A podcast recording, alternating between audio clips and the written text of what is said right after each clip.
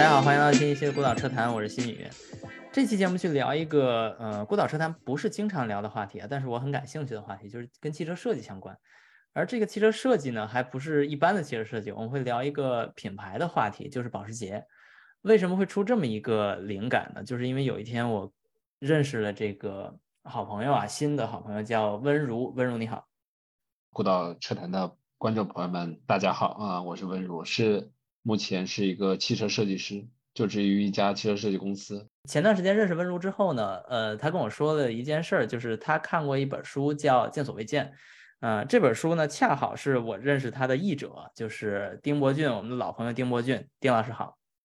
Hello，罗工好，李老师好，古老车坛的听众朋友们，大家好。对，所以当时聊到这个话题之后，我就想，哎，那要不然咱们就找这个丁博俊跟温如聊一期关于《见所未见》的这本书，你们涉及到的一些保时捷在这本书之前没有发表过的一些车型，以及关于汽车设计这种通用的、通常的一些话题。所以呢，就把二位找到一起，然后说可不可以聊这个话题，然后他们也非常乐意。所以呢，咱们就今天可以从两个角度哈，一个是从呃翻译这本书的呃丁博俊的角度，一个是汽车设计的专业的这个角度，温柔的角度，我们就来具体聊一聊，就是这本书给我们带来的一些有趣的一些启发，以及呃汽车设计这个行业到底是怎么回事儿啊？因为我作为一个外行哈，汽车工程师对汽车设计其实了解的是非常非常少。所以我就想先请温柔先简单聊一下你是怎么成为一个设计师的。哎呀，这个问题很多人这么有问过我，然后我其实很偶然的一个机会，就是小时候很无聊，看看到一本汽车杂志，然后当时那个时候中国当应该是零四年左右吧，嗯，呃零四年中国路上跑的还是老三样，就是就是像桑塔纳那样非常非常无聊无趣的车，很皮呃买菜车，后来。那一期杂志上，呃，有呃，正好是对二零零四年北京国际车展的一个报道。嗯，然后那年车展上来了一台车叫视觉 C 八，呃，当时报价是九百九百多万，然后当时对年幼的我造成了非常大的心理冲击。我从没想过一台车 可以卖到这这这个价钱。你要知道当时北京一套房才多少钱，然后同时，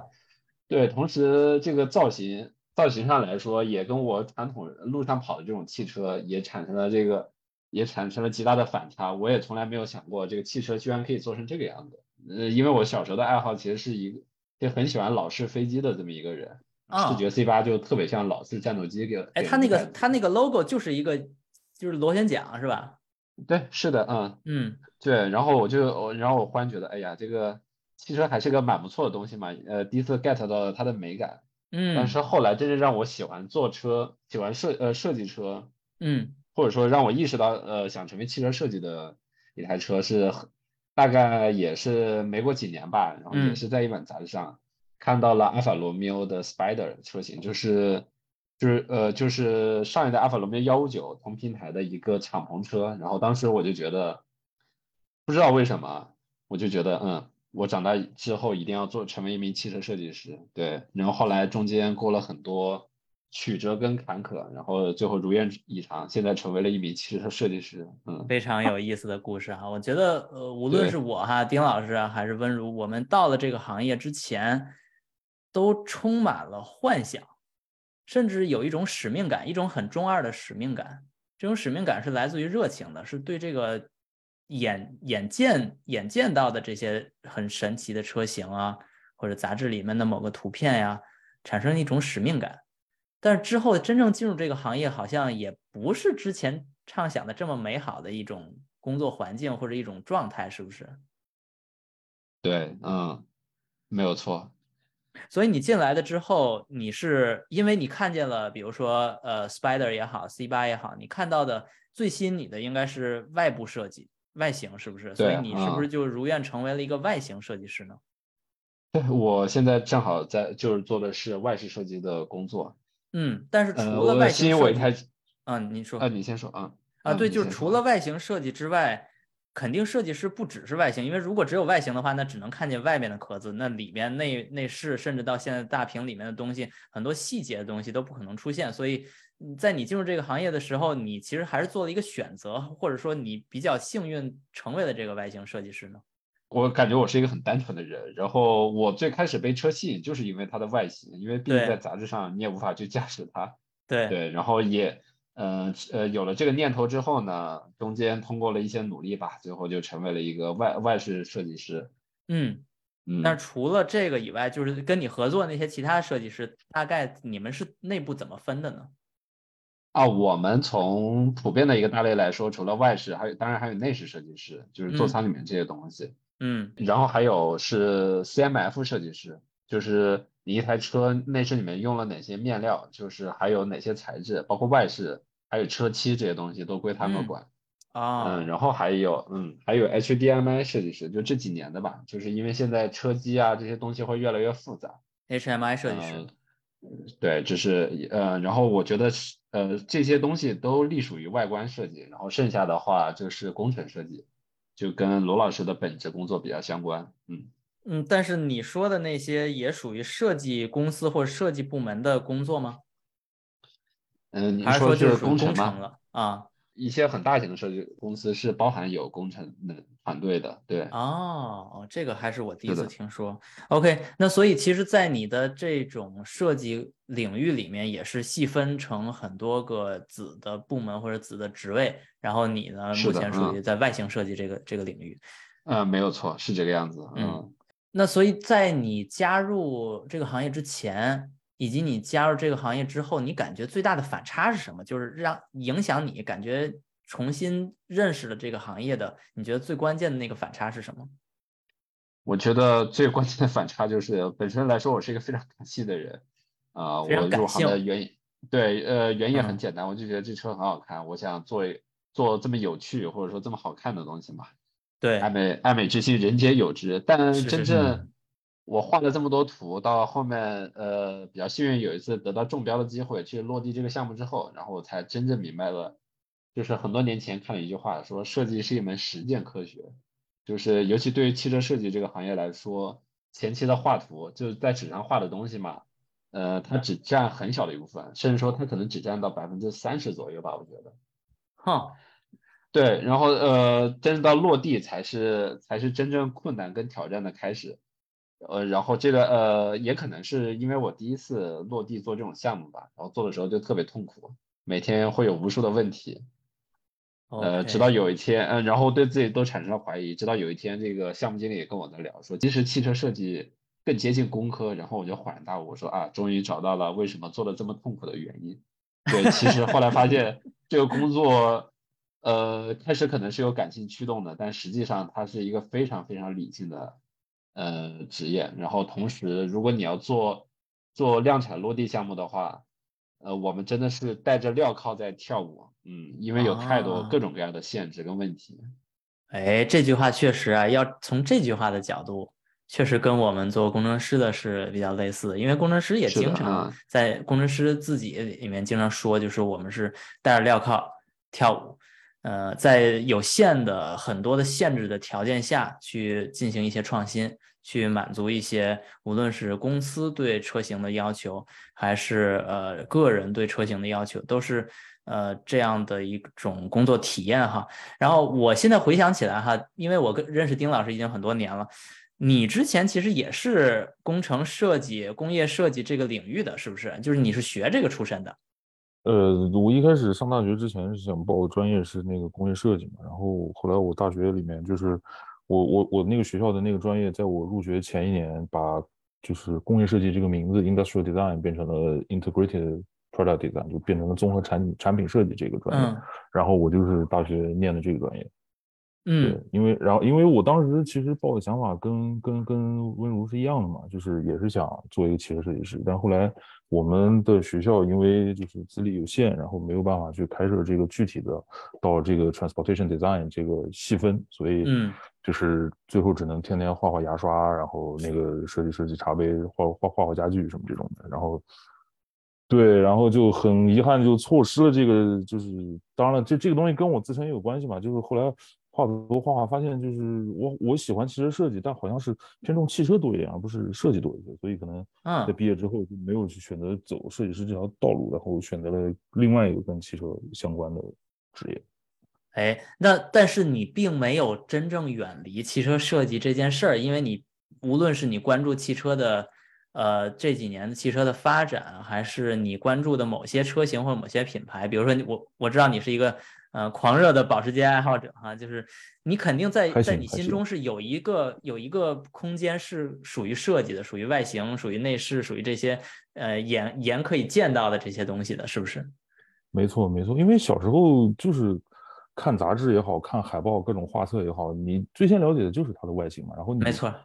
对对吧？你你被这辆车吸引，它最主要元素就是它的造型。然后你觉得它好不好看、酷不酷，那一定是造型。所以就是长大了之后，也是就是把我培养成一种类似视觉动物这样的东西。然后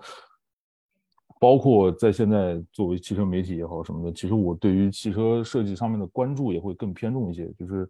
因为这东西，我觉得好看其实是一个非常非常重要的一个元素，而且我自己买车也是，我的车不能很丑，所以就是这也是一个非常重要的点嘛。就是嗯，那那今天这个对，那今天这个场合就太好了，就是你有没有特别具体的问题可以直接咱们这边设计师就在这儿，你有没有特别具体的问题可以问他？哎，对对，正好有一个就是。呃，我之前就是看设计嘛，因为是设计里面除了设计具体的就是量产车也好，概念车也好，然后在他们之前可能有一个更加呃怎么说更加抽象一点的一个东西，就是类似雕塑，然后它可能只有一个形体，然后是会去显示一些车辆就是整体的形面啊、曲线啊、造型这些东西，但是它没有说特别像一个汽车。然后我不知道这个东西在工程就是在。整个汽车设计里面是叫一个什么东西，然后起到一个除了前瞻还有一个其他的作用没有？啊，这个东西我们行业里面叫那个 speed form，它是你可以把它理解成为就是我们前期做设计或者是推敲新的形体的一种一种方法吧。对，呃，因为大家都说嘛，汽车是一个流动的雕塑，或者说它是一个可移动的雕塑，那 speed form 就是你可以理解成为就是没有轮子、没有座舱这些东西。把汽车就看作，呃，这样的一个雕塑来看，嗯，呃，它这个东西就是 speed form。那不光是汽车，包括建筑啊、游艇啊，很多东西，包括甚至大自然的一些动物啊、岩石、植物，都可以成为你的 speed form。就它可能是一种造型的方法论吧，应该这么说。我们从我们从呃从中提取灵感，然后把呃，然后就是。因为我们看到车实际上是一个三维空间存在的一个实体的东西，所以我们就要在三维空间中把这个雕塑给做出来，这就是 speed form 存在的意义。因为它没有轮子这些东西限制，所以它更加的纯粹，所以可以更好的启发我们的设计在前期。哦，是不是真的真的解惑了，丁老师？确实，这个这种专业东西确实还是得要相关领域的人来解读一下。我觉得其实每个行业都是一样的，就是说你在做一件事情的时候，很呃是不可能一步到位的，所以就是从一个先一开始从一个非常简单的东西出发，然后一步一步去迭代，加入细节，最后才变成了我们看见的样子。哎，所以其实他把他汽车设计理性的那一面展现出来了，对吧？你需要不断的进化。对，我觉得是感性跟理性都非常重要的一点，嗯。只是说，呃，应该这么说吧。现在，现在汽车设计是一门很综合的学科，它包含了各种各样的人，包括设计师来说也很难有像过去五六十年代、二三十年代那种一个设计师就可以干完所有所有部分的设计，在这个年代已经不太可能了。所以我觉得一个团队里面有感性的，有更多感性的人和有一些更偏理性的人，就像有的设计师他可能更专注于前期概念的出发，然后有一些人就是。更擅长把具体的概念，就是有可能这概念不太不太成熟，嗯，呃，把它把它继续发展，把它合理化，这可能是公司里面一个一个经验比较丰富的设计师。然后最后还有一些人，就是可以在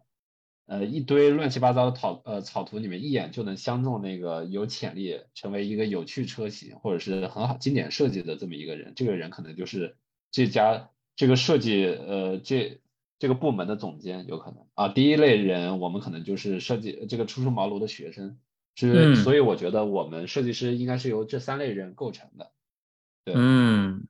这个很有意思。我们经常能听说说，呃，比如说捷豹就有一个很有名叫 Ian Callum，就说他是一个嗯。很重要的设计师，但是并不意味着他是这三类人的每一个角色，他有可能是第三类人。我觉得听上去更像第三类人，就是能挑出来那个最有意思设计的人。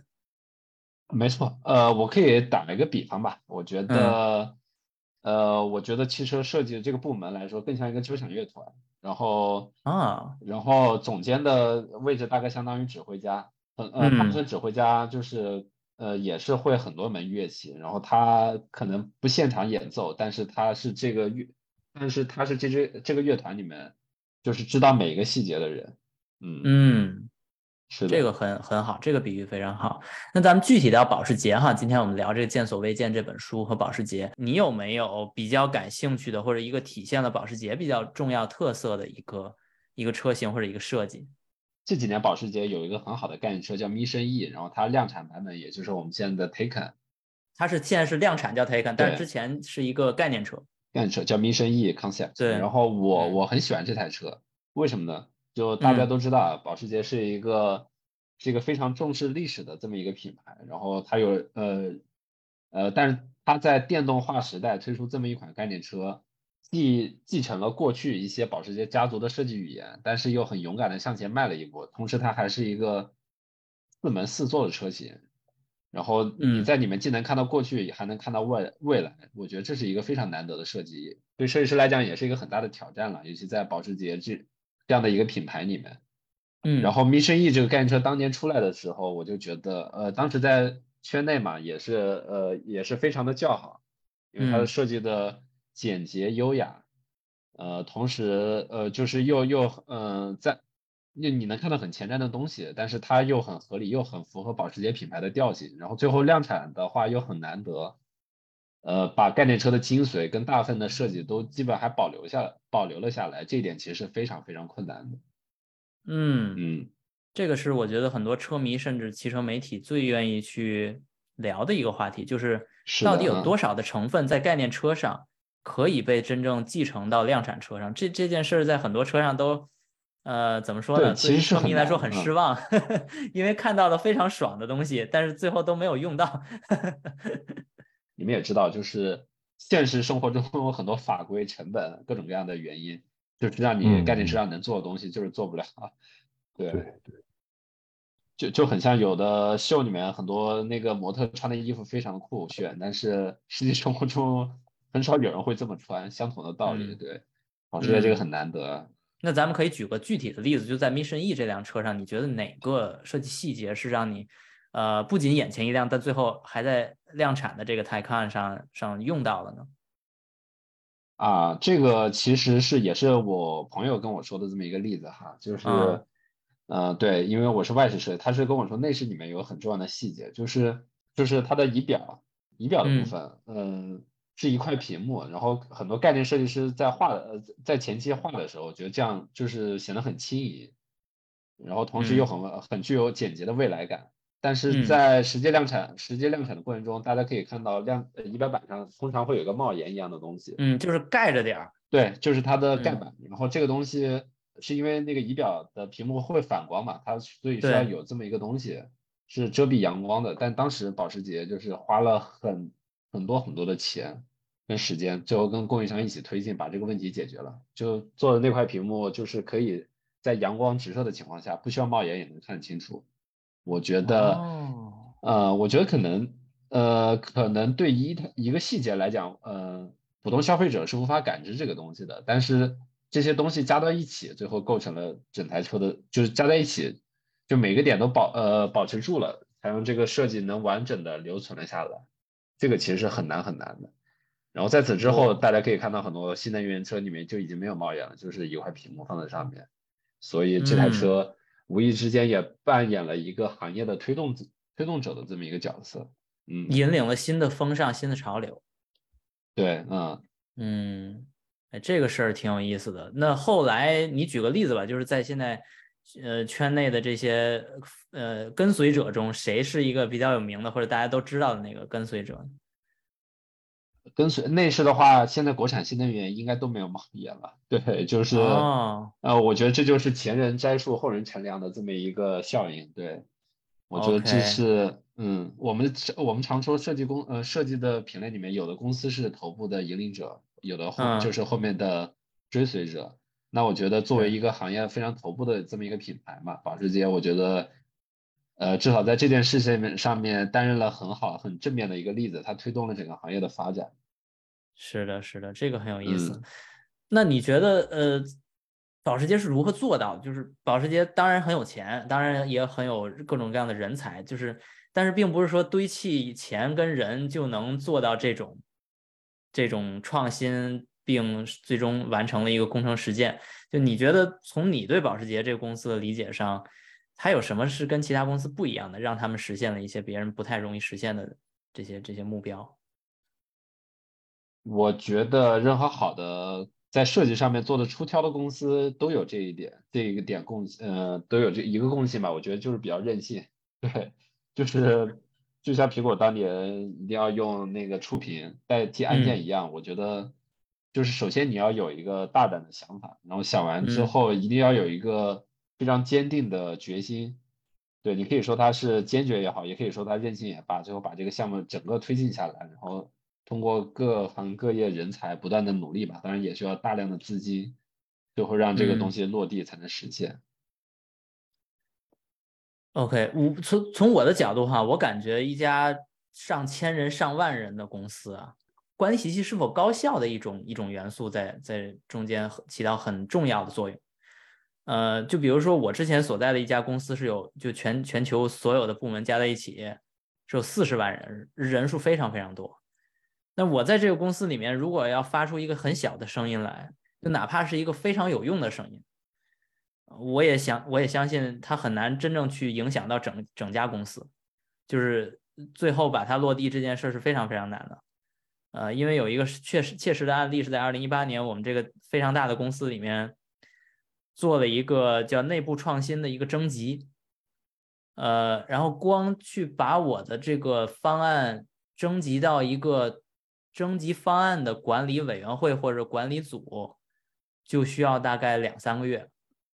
然后在这个征 集方案结束之后，还要去评审，然后最后我那个评审就在这第一步就给打打回来了。我当时的方案说是，因为大家现在都就是，尤其是在中国嘛，就是违章的时候，它其实捕捉的是这个车的牌照嘛，但实际上如果你想这个问题的话，是不太合理的，因为这个车有可能被任何一个人开啊。但是为什么捕捉的最后的反馈就是这个这个车违规了呢？应该是这个车驾驶的这个人连到一起。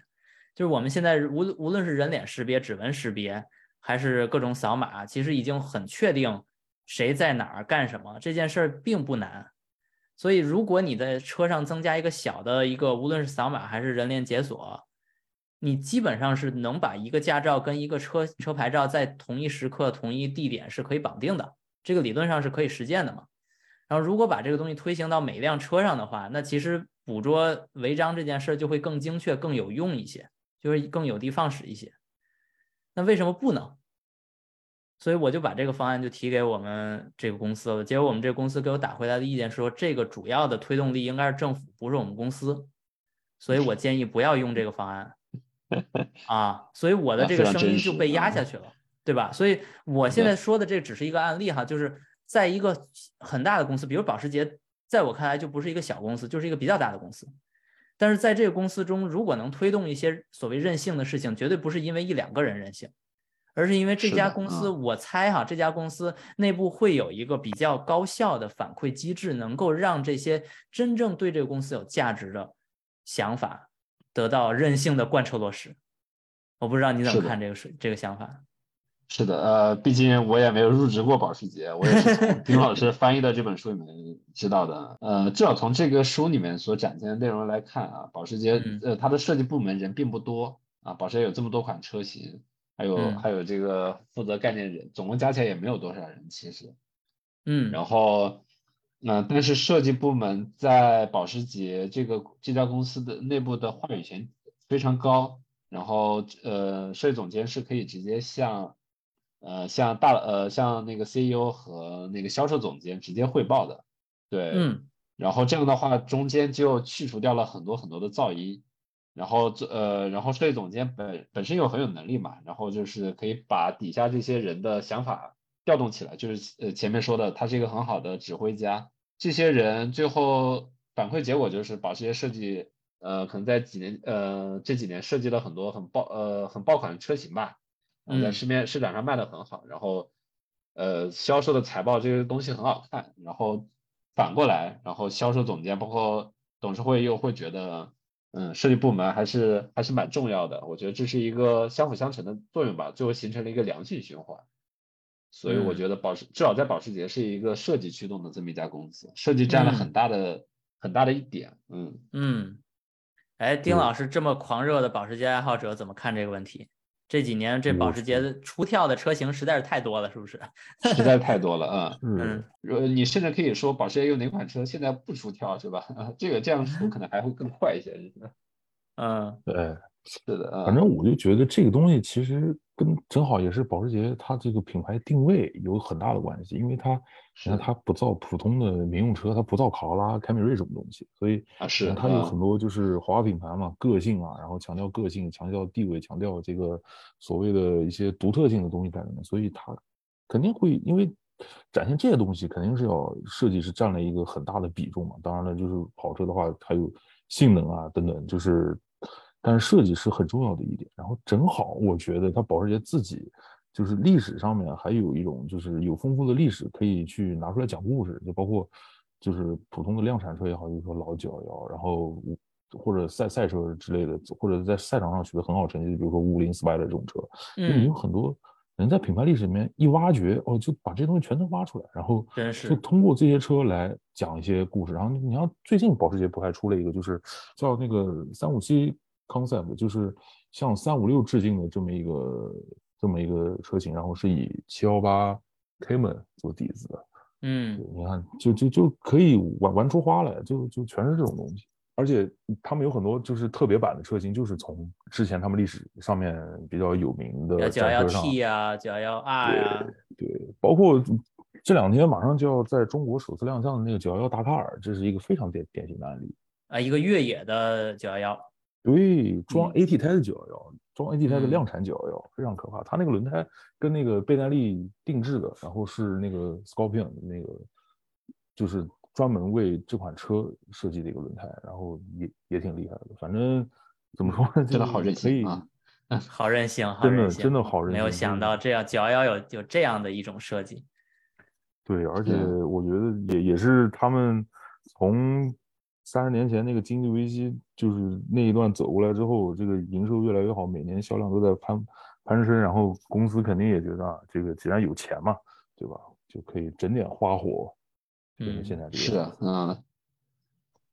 还是得还得还得挣钱，还得挣钱。对，那丁老师，咱们就顺着你这个思路去聊一个你更熟悉的话题啊，就是咱们刚才说这个“见所未见”这个车，呃，这这本书。以及呃，你所理了解的保时捷的这六十多年的历史吧，现在得有个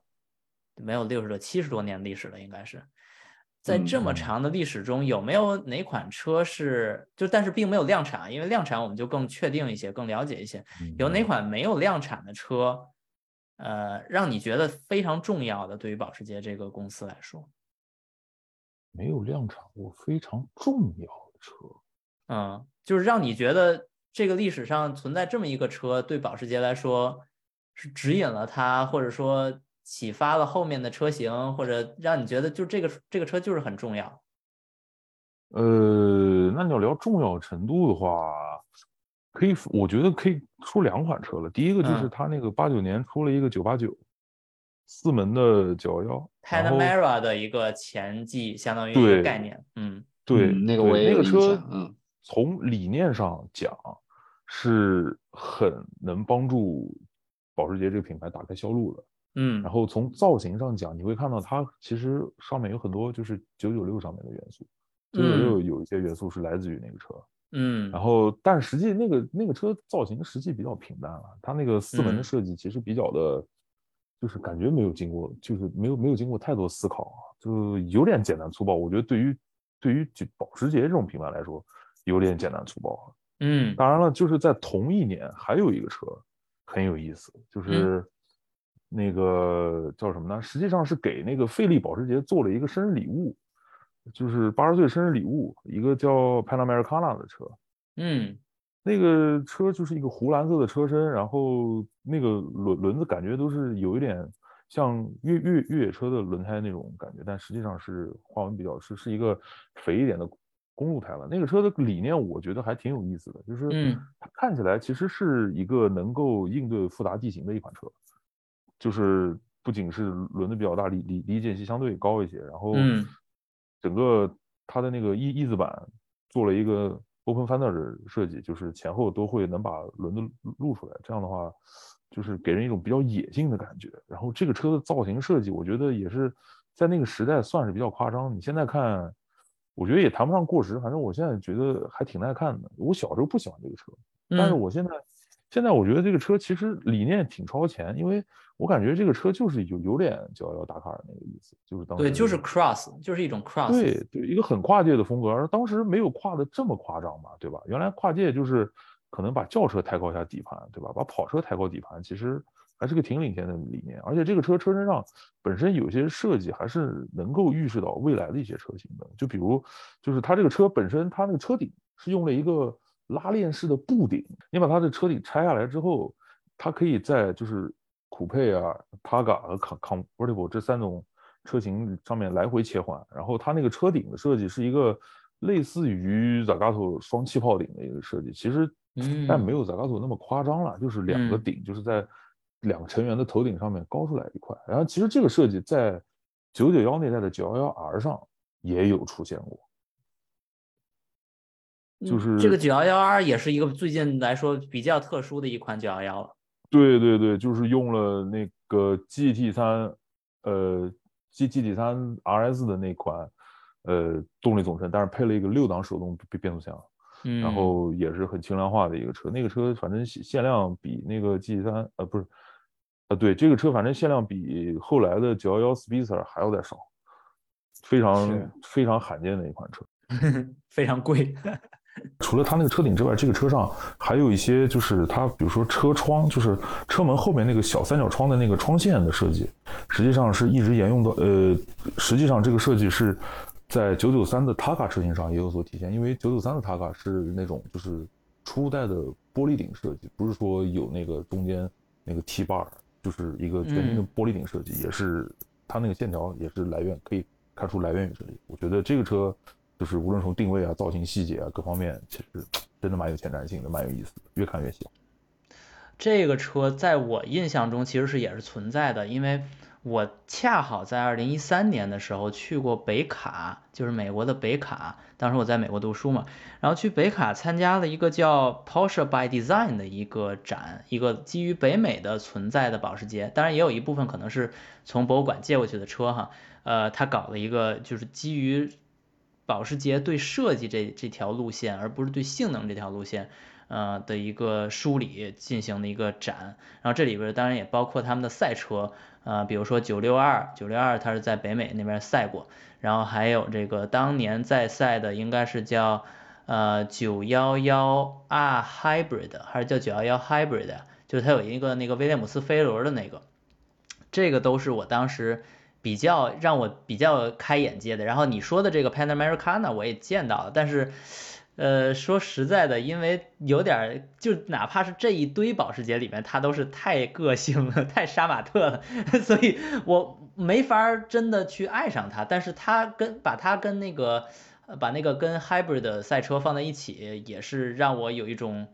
时空错乱的感觉，因为这差了三十年。但是它依旧还是个911，就是 Panamericana 其实还是基于911嘛，所以还是911。但是这个911的变化实在是可以太大了，呃，然后我印象最深刻的一个车其实是 Type 64，Type 64在我心目中是一种非常独创性的存在，就是那是一九三八年、一九三九年的时候，呃，我们印象中的保时捷是一家公司，对吧？但是那个时候保时捷不是一家公司，保时捷是一个。呃，可以说工程咨询公司，就是他可以作为保时捷这个人，或者他带着几个工程师，呃，是帮其他的公司，比如戴姆勒呀，呃，或者就是呃，后来的那个大众汽车，其实当时就是希特勒就是帮助一些呃汽车企业或者说想造车的人呃去开发车啊，甚至有时候是坦克。呃，那 Type 六四是保时捷本人自己第一个做出来为自己做的呃一个车，然后这个车是非常跨越时代，就是你看上去它像一个 UFO，就是它顶子是非常小的，它车相当于是一个宝塔形状的，但是现在大多数车都是一个直上直下的这种。感觉，然后当时一九三八年、一九三九年这时候，因为我对这段时间的美国那些非常浮夸的直八那种直列八缸发动机，甚至像凯迪拉克那就是 V 十六发动机，V 十二发动机是林肯，就那些大型大鼻子的发动机的车，呃，非常感兴趣的一个年代。但是保时捷是如此的小，那是一点一升的水平对置发动机，而且是后置的，那是一九三八年、一九三九年。那是非常非常独特的一种设计，而它可以是一个赛车，就是它还不是只是一个样子货。就是现在如果你去保时捷博物馆的话，你可以看到一个呃它的那个车体的呃展品，但实际上那个车是实有实车的，而那个实车还真的参加一个叫柏林到罗马的一个长途拉力赛，就当年那段时间在欧洲有很多的这种长途拉力赛是为了证明汽车这个新玩意儿啊是可以用的。所以它有很多这种拉力赛，其实是为了证明车是好车，是好东西。所以当时他直接拿这辆车去参加了一个比赛，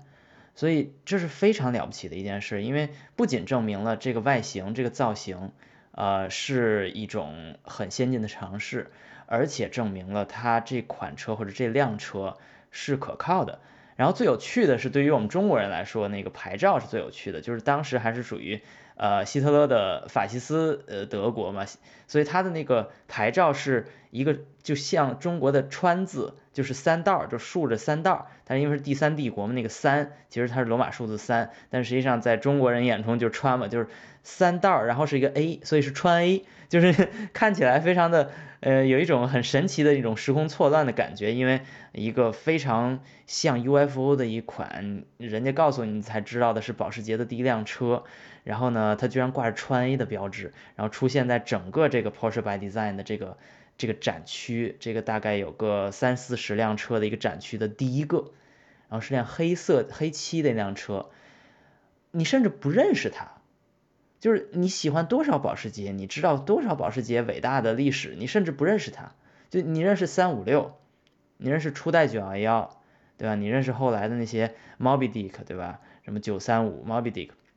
然后九三六什么呃九五六对吧？九六四呃九六二，然后还有九幺七，你认识非常多伟大的保时捷，但是你不认识这辆川 A。然后，然后人家会告诉你，This is where the story begins，这是整个故事的开始。然后哇，那种感觉浑身鸡皮疙瘩乱起，那那种感觉是非常震撼我自己的。所以那款车一直到现在都是我心中呃最传奇的保时捷。啊，两位老师说，呃，既然从过去找到这些车，我我也很喜欢那个这两台车，那我说一说未来的吧。嗯，啊，也是从《见所未见》这本书里面所看到的。嗯，我其实还是蛮喜欢这个九幺零 Vision 这款车概呃概念车的，因为它第一眼给我感觉就是它很像呃 GT 七这个游戏里面的虚构的这么一台游戏车，嗯，或者说它很像某一个设计专业学生的一个毕业设计作品。对，在我印象里面，我一直不觉得保时捷是一个在设计上走的非常极端的这么一家公司。它的设计策略可能更趋向于把，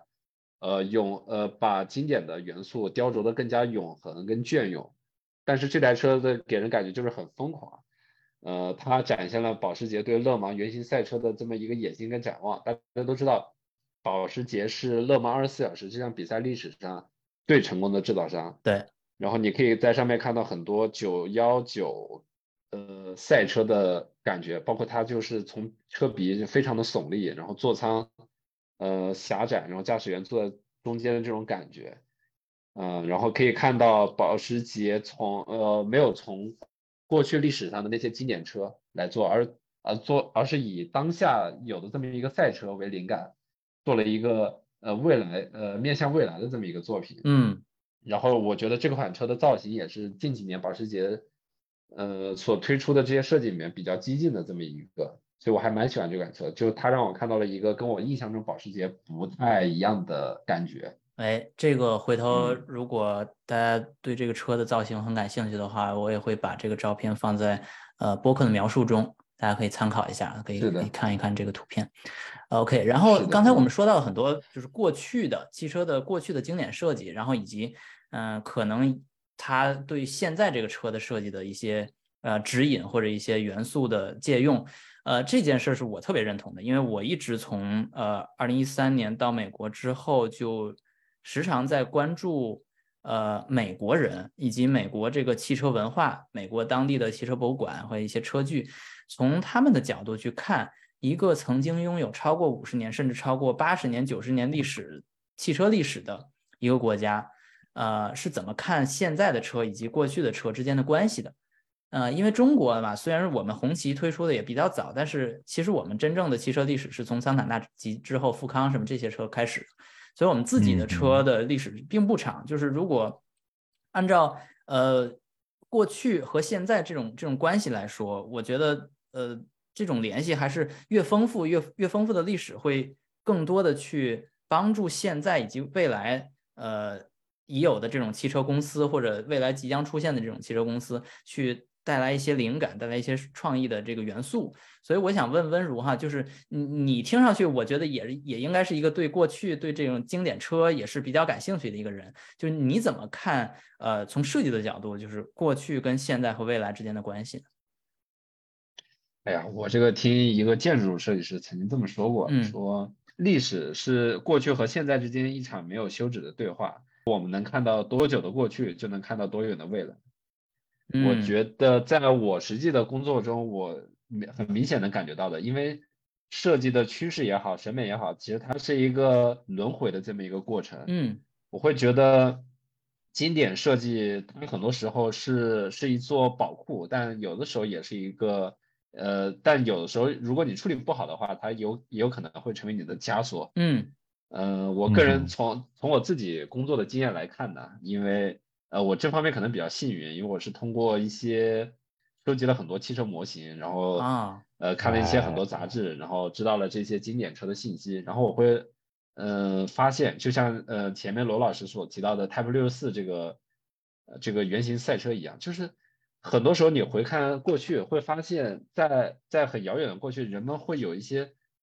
超出那个年代、跳脱那个年代的想法，这个是其实是很有启发性的。是的，呃，甚至他们有一些细节的处理，这种天马行空的想象，就是当时可能是受制于某种技术无法实现，在今天来看，呃，我觉得甚至来说，我都是可以直接拿来用，我我会觉嗯。得是一个非常重要的宝库，嗯。所以我会觉得多回头看一看历史，我们站在前人的肩膀上面，我们可以踏出自己坚持的那一步。说的太好了，非常好的一个。总结哈。那咱们就说一个比较具体的案例哈，就你觉得除了保时捷，因为我刚才说了很多保时捷，就除了保时捷以外，在我们这个行业里面还存在着哪种比较好的车或者品牌，让你觉得呃是一个对过去的资源非常好的利用的一个品牌设计呢？我觉得这点做得特别好的有法拉利，大家如果去看法拉利的这个呃官方在每款车发布之后会有一些草图放出来嘛，就是你可以看到它上面有很多经典赛车的元素，嗯。呃跟比例，这点做法其实跟保时捷很像。嗯。然后我觉得呃类似做法做的特别好的还有捷呃还有还有路虎跟劳斯莱斯吧，我觉得这两嗯。家，因为这两家都是嗯通过不同的车身比例跟那个座舱布局，造成了非常不一样的车身的侧面剪影。嗯从设计的角度来讲，我们其实就达成一个特别设计最好的一个办法，就是创造一个非常独特、易识别的剪影。大家可以嗯回想一下，像米老鼠，就是有一个经典的形象，就是三个圆就能组成这么一个形象。哎，这个形象就是是超越了，就是超越了语言，超越了很多宣传。就是只要你看到这三个圆这样的排列组合，你会你就会让你想到米老鼠。甚至不用把它的这个就眼睛、嘴和身子画出来。对，就一块黑的，对，对哎，真的。所以这个就是剪影非常的重要。我觉得劳斯莱斯跟路虎，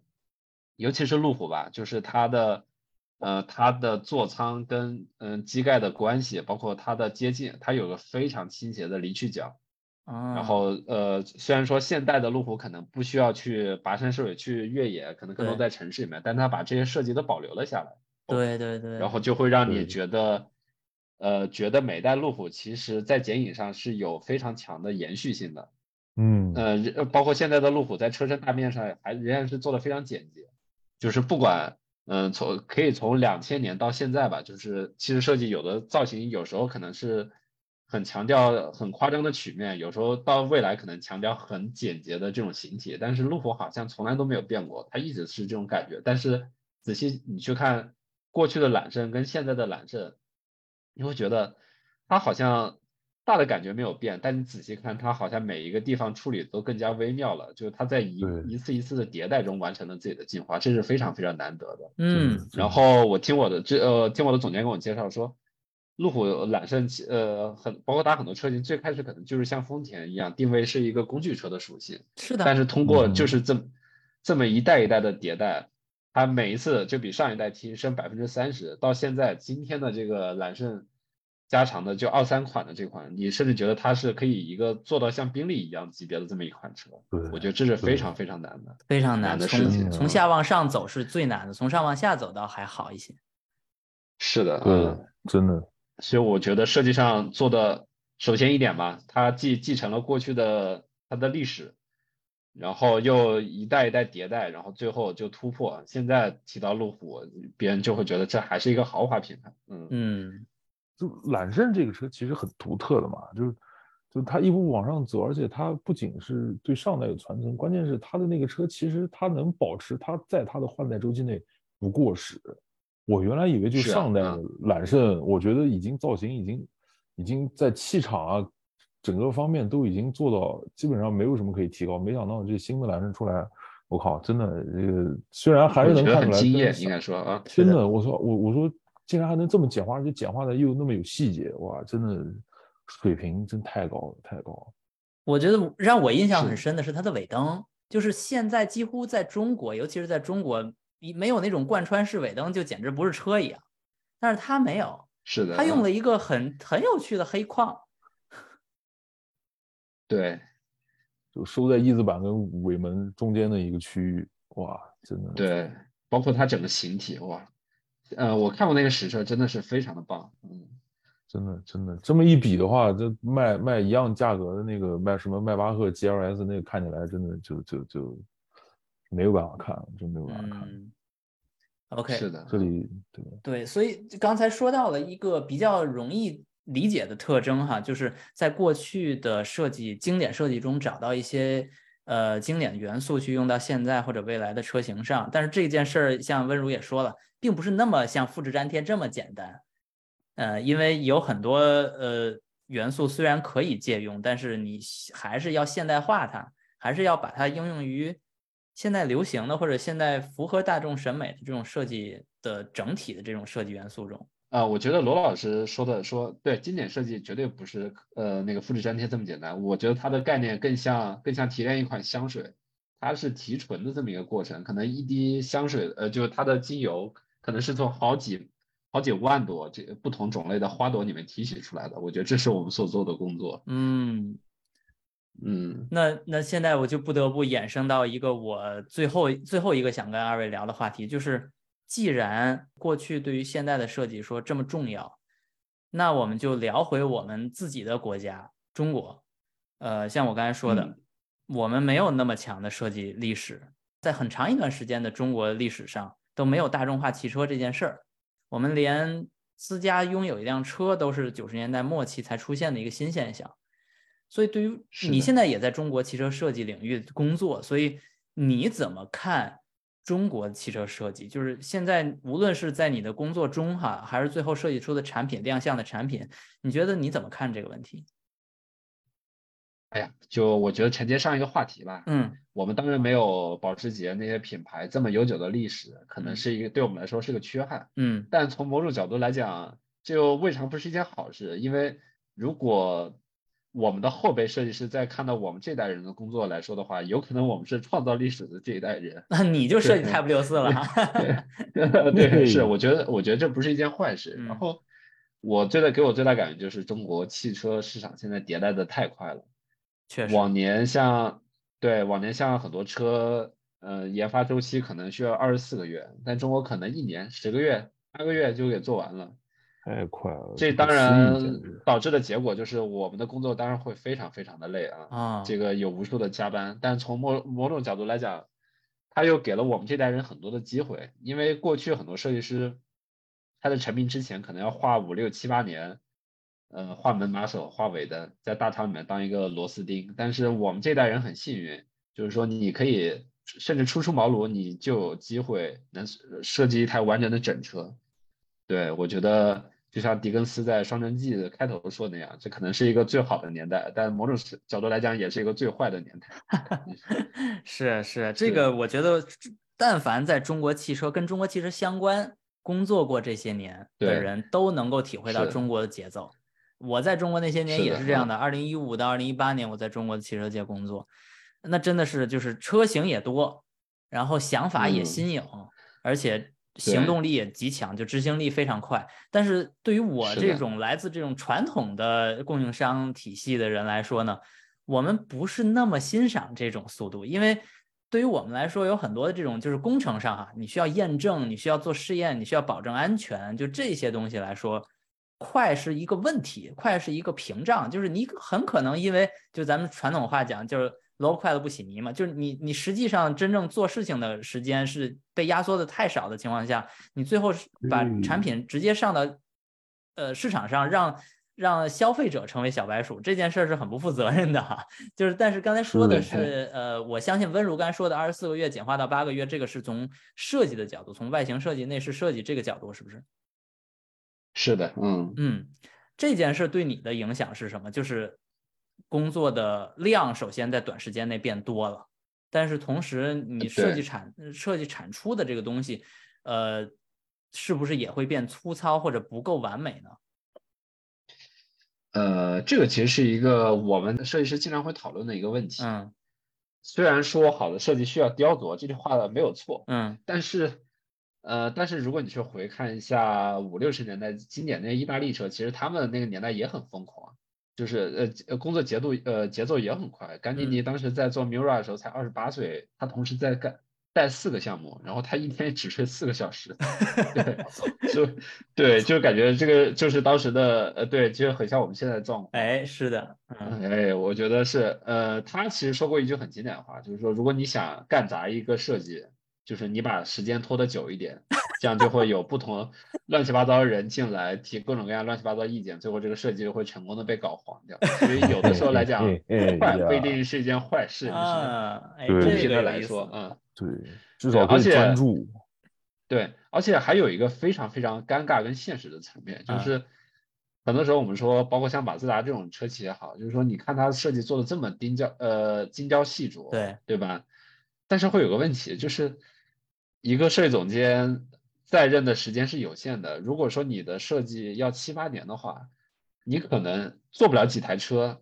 他或呃，他有可能他在他任上推出了一个非常好的设计语言，嗯，那么他下一任接任者，他推呃他的任期到到期了之后嘛，他的下一代进来之后，就把他的设计给推翻了，导致这个都这个语言可能只做了一款车，甚至没有进化的那么极致，然后这会是一件非常可惜的事情。对这种事情其实发生过很多次，对，所以来说。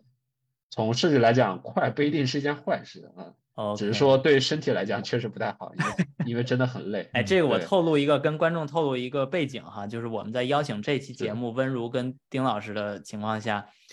二位都很忙，但是尤其温如非常非常忙，所以其实我们做这期节目的时间远远晚于我们预想的能够把这期节目做出来的时间。这个并不是说呃这里说温如呃他。对我这个录制节目带来的什什么问题哈？主要是反映了一个现实，就是他根本没法确定自己未来的某一个周末是有时间的这件事儿，这是不在他掌握之中的。是的，啊，这个时候我就会说，如果中国现在消费者看到他有一天在路上看到一台国产车，对它的设计、对它造型、对它配置感到非常非常惊讶，说啊，我竟然只花了这么少的钱就买到了这么好的产品，嗯。这是怎么做到的？这个时候你就要想想看，其实是剥削了我们这些人的存在。没错，没错，没错。呃，丁老师怎么看这个问题？呃，我觉得这个问题其实可能要从两个方面来聊，一个就是呃劳动者权益的方面来聊的话，我感感觉就是设计师就被当做一个耗材。嗯，是的，就就就像一块电池一样，就是就快速的充放电，那寿使用寿命肯定不行。嗯，是啊，嗯，就就这么个东西，对吧？而且而且我是之前，因为我也学过设计，我知道就是有一些好的设计，一方面就是你来了灵感，肯定要第一时间把它画出来、表达出来，然后不断去打磨，趁着这个东西还热，嗯，对吧？趁热打铁，有一个这个过程。但但是你同时也要去去接触你的社会，然后通过你的社会生活跟别人的交流来去。产生你下一个灵感，或者说解决你设计上遇到的一些瓶颈来问题，是的，这些东西其实也是需要时间的，对吧？然后这就像就是不得不提到有一个就是某一个国内比较厉害的汽车品牌做的也比较大，但是他们就把设计师框在一个怎么说呢，相对封闭的环境里面，然后没有去给他们就是相对更加怎么说开放的一个环境吧，然后导致他们的设计可能也会出现一些就是在我们看来会比较就是说迷茫一些，就是他们产品其实不太相关。嗯，没有连续性。对对，这这也是为什么很多品牌会在比如说上海、北京这种就是比较大的城市设立一个就是设计中心。你像那个或或者说在海外也会有一个不同的设计中心。当然就是根据不同的文化地地域啊这方面，就是去培养，就是激发设计师的这些灵感，去让他们有更多的就是对未来产品有一更好的表达。我觉得这是是的，是的。我觉得呃这两个并不矛盾，就是说。一旦你有灵感了，你要很快的把它画出来，把它做出来，这件事儿是一个很合理的一种说法或者说做法。我们在创意领域里面工作的人，其实都有这方面的经历。比如说我有时候写文章，我也希望把这个文章写的，就是一旦灵感来了，就马上把它写出来，否则再给它扔在那儿凉了，可能自己也不知道该写什么了。但是同时，你又要有一段时间能够放空自己，或者是去。在设计之外去找到自己的生活，再去让自己变成一个正常的这种人生活在这个社会中的状态。那这个过程，这种间歇性的休息，其实对他再次投入设计工作，呃，也是一个很重要的环节。如果一直在设计，他的枯竭的这个就是灵感枯竭的会更快一些。啊，我觉得是干完这个项目之后，确实需要好好 休息一下。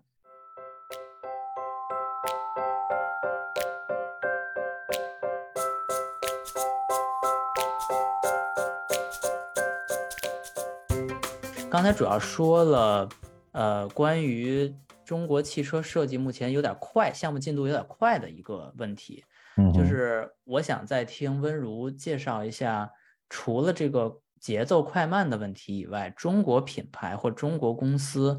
在做项目的过程中，跟海外其他公司有没有一些其他方面的区别？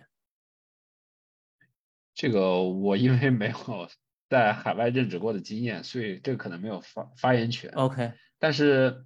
但是我们公司来说也设计了很多新势力或者新能源这些品牌。嗯，我们会觉得，对于一个新势力来说嘛，它因为没有这些过去的历史积淀或者说是历史包袱，它可以尝试去做一些更新的、更有趣的东西。嗯，这点其实还是蛮吸引人的。嗯，对，它有很多很多的挑战，但同时也意味着很多机遇。然后这是让一个设计师非常兴奋的一件事情。OK，所以总的来讲，我觉得在中国做设计虽然很累吧，但并不坏。那是那是肯定不会坏的，因为毕竟咱们现在这是这算什么呢？是算幸福的烦恼，就是我们有项目，而且太多了，要求进度太快了，至少比一些死气沉沉的国家，或者说完全不可能再进入这个行业的领域的工的国家，比如说像丁老师之前说的，他在他那个澳大利亚读书的时候，就是因为环境嘛。他没有这个机会开这个相关的汽车设计课程，就是因为这个环境已经没有这个行业了。对，是本国就是剩下所有的这个乘用车企业，就是全部在二零一六年就都到此为止了，就基本上。对啊，是吗？二零一八年，对，在那个就是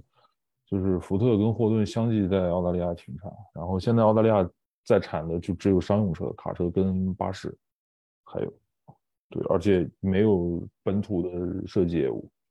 对，差得很远，差得很远。是，呃，同样的现象其实也在逐渐发生在英国。我我现在在英国，虽然我现在还有一份岗位可以做，但实际上在过去的这些年中，如果没有一个是戴森，一个是迈凯伦，一个是 Arrival 这几家公司的话，其实这这片汽车市场也是一个非常死气沉沉的市场。而恰好我们看到，除了迈凯伦以外，刚刚又说那两位戴森跟 Arrival，都相继几乎绝唱了，就是戴森已经完全死绝了，就是已经没有汽车行汽车领域了。然后 Arrival 也是基本上二零现在是二零二三年三月份嘛，Arrival 裁员裁了不少，已经基本上偃旗息鼓了，所以后面可能也不再会有了。所以英国的汽车市汽车的市场虽然还有像宾利啊、Lotus 呀，还有捷豹路虎这种公司，但是存量毕竟是存量，而且像这些公司它的产品的更新频率是相对低的。呃，捷豹路虎可能还好，但是捷豹路虎的捷豹，我们都知道情况，现在捷豹并不是很舒服。然后 Lotus 呢，因为是中国嘛，所以就相对还好一些，有一些中资可以注入，可以增加一些活力。呃，但是宾利啊、劳斯莱斯这种公司，它几乎产品的升级迭代是非常非常慢的。对，而且我觉得现在有一个很有意思现象，就是国内很多企业，因为就是其实新能源车帮了中国是，就是中国汽车厂商设计一个很大的一个部分在于，就是你会发现现在新能源就是有趣的电动车，其实会正在变多。你像哪吒出了一个就是双门的轿跑那个车，已经上了工信部的公示，然后呃五菱那边就是就是出了一个宝骏的叫。越越野就是跟就就比那个五菱宏光 mini v 要大一点，然后做了一个类似越野车的造型，然后是双门的。然后我觉得这个真的在以前，如果你要在要给汽油机，就是在汽油车底盘上做这两个东西，我觉得其实就就可能性微乎其微了。因为之前中国不是也做过华华晨中华、吉利美人豹这种东西，就就是燃油车动力总成，其实根本就没有什么声量。现在你在马路上都很难见到了。但是我觉得，就是随着这个叫什么呢，新能源慢慢的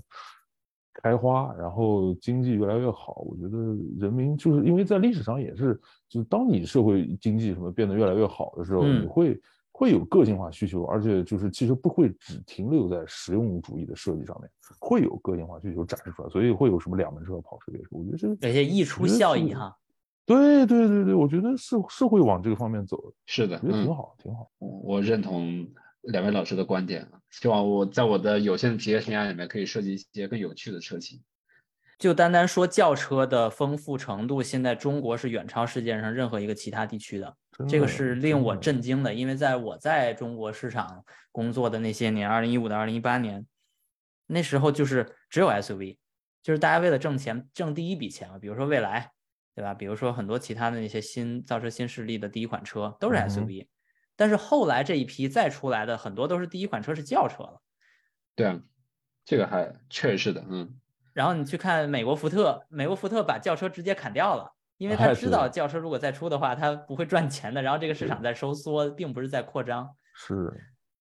说明我们这边市场潜力非常大，非常没错，嗯嗯。虽然我们在聊汽车历史，对未来有非常重要的意义。以及谈到一些非常经典的设计在新车上的使用，但是同样令人非常兴奋的也是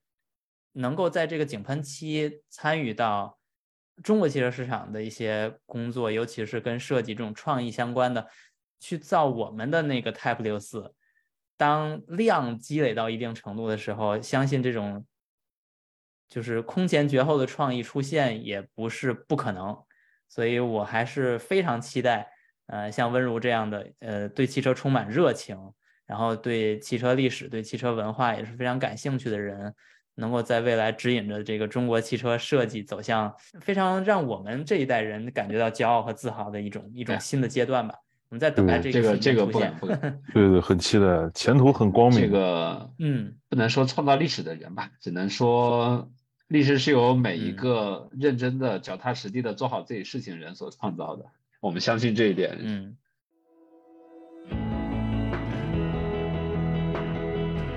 行，那感谢二位参加本期节目的录制，我们今天节目先到这儿，再见。好，感谢各位啊，各位再见啊，再见，拜拜。